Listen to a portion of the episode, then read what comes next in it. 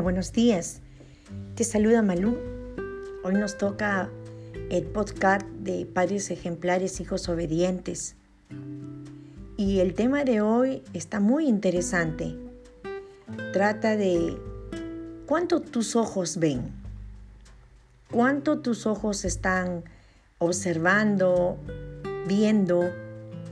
En la palabra de Dios, en Job 42.5, nos hablan de oídas te había oído, mas ahora mis ojos te ven.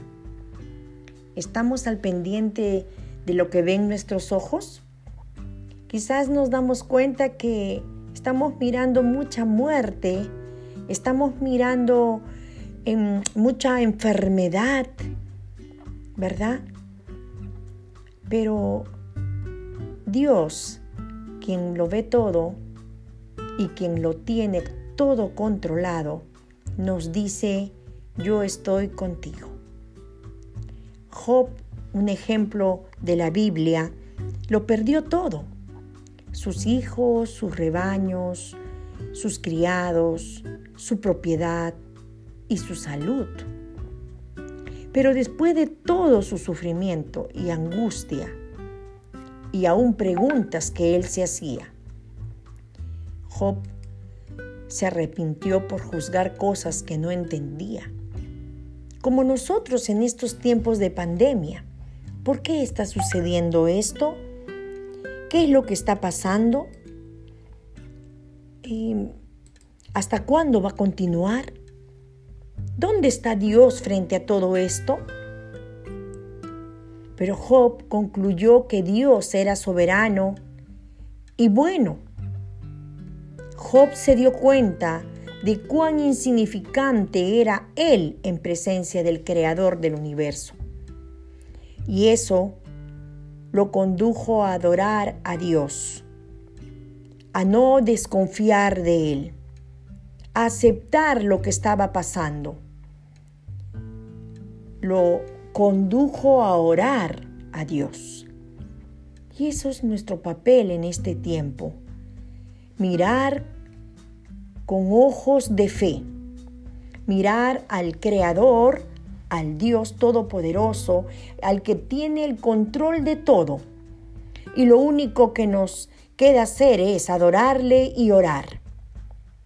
La respuesta de Job debe ser nuestra respuesta cuando atravesamos dificultades. Al fin del día tenemos que confiar en la soberanía y la bondad de Dios en nuestras vidas. Nos regala la vida. Hoy mismo, en estos instantes, nos regala el sol para calentarnos.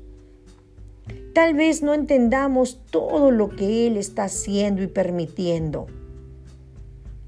Tal vez no entendamos por qué permite toda esta enfermedad o por qué Él permite que ciertas circunstancias lleguen a nuestra vida, pero podemos tener confianza de que Él tiene el control.